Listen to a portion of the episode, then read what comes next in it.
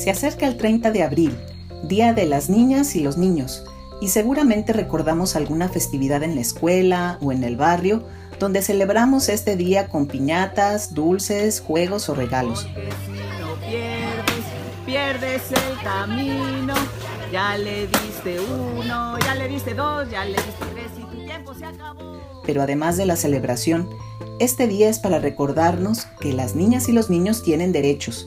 y en México son el sector más vulnerable de la población, especialmente las niñas y los niños indígenas. Tenemos la obligación, tanto mamás, papás, docentes, adultos en general y todas las instituciones del Estado, de cuidar y garantizar las condiciones óptimas para su mejor crecimiento, educación y desarrollo como personas. El origen de este día proviene del siglo pasado, después de la Primera Guerra Mundial, cuando en el año de 1924 se firmó la Declaración de Ginebra, donde se establecieron las garantías para las niñas y los niños, que son quienes sufren más en los conflictos armados, junto con la responsabilidad de los adultos en el bienestar de la niñez. Posteriormente, se instituyó el 20 de noviembre como el Día Universal de las y los Niños, fecha en la que la Asamblea General de la Organización de las Naciones Unidas aprobó la Declaración de los Derechos de la Niñez en 1959. En dicha convención, los Estados partes se comprometen a garantizar que las niñas y los niños estén protegidos contra toda forma de discriminación o castigo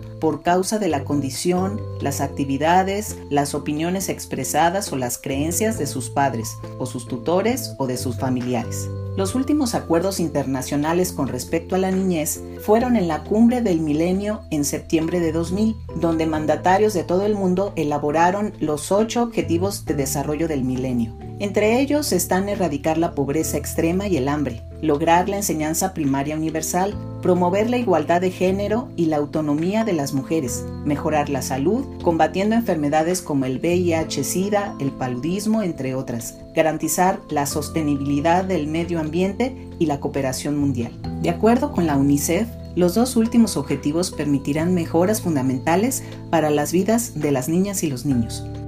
En la Universidad Veracruzana Intercultural, a estudiantes y docentes siempre nos ha interesado trabajar con las niñas y niños de las comunidades indígenas, Nuntahuyi, Popolucas y Nahuas, así como las comunidades afrodescendientes y mestizas de la Sierra de Santa Marta, donde se ubica nuestra sede de las selvas, en Guazuntlán, municipio de Mecayapan.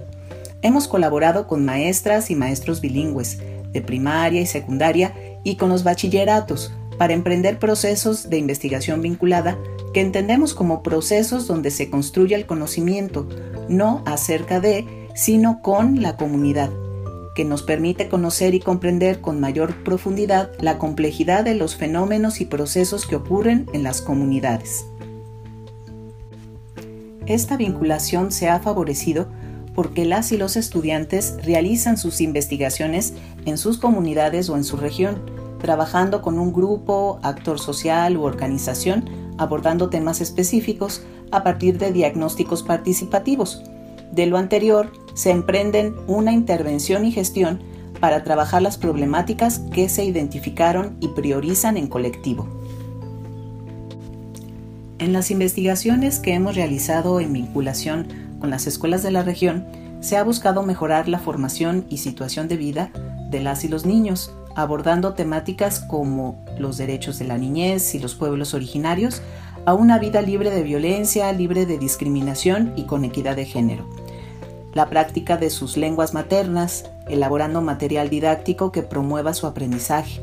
La historia y tradiciones de sus pueblos, cuentos y leyendas de la tradición oral en la voz de sus abuelas y abuelos el cultivo de huertos escolares con abonos orgánicos para una alimentación sana, evitando la comida chatarra,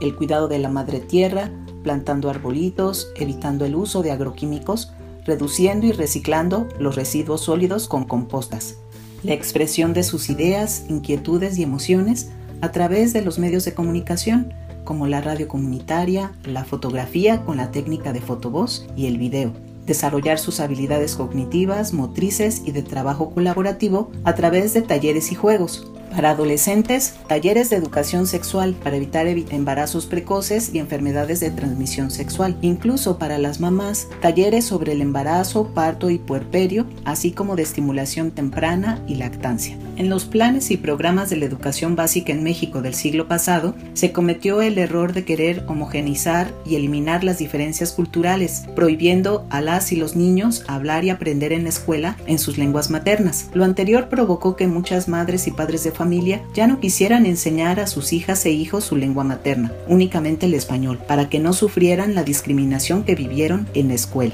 En la UBI tenemos la convicción de revertir esta violencia estructural, reconociendo que la educación intercultural y bilingüe tiene el compromiso de revitalizar las diferencias culturales en procesos de construcción colectiva de conocimientos a través del respeto recíproco entre distintas culturas, sin desestimar las lenguas originarias y los conocimientos indígenas y campesinos, frente a los conocimientos científicos. Para descolonizar la educación, debemos reconocer que hay una ecología de saberes. Otra actividad muy interesante y enriquecedora fue el programa V Peraj, Adopta una amiga o amigo, en el que jóvenes universitarios fungieron como mentores uno a uno de niñas y niños de primarias públicas en condiciones vulnerables, para ofrecer su formación integral mediante el acompañamiento, apoyo en sus tareas y motivándolos para continuar sus estudios.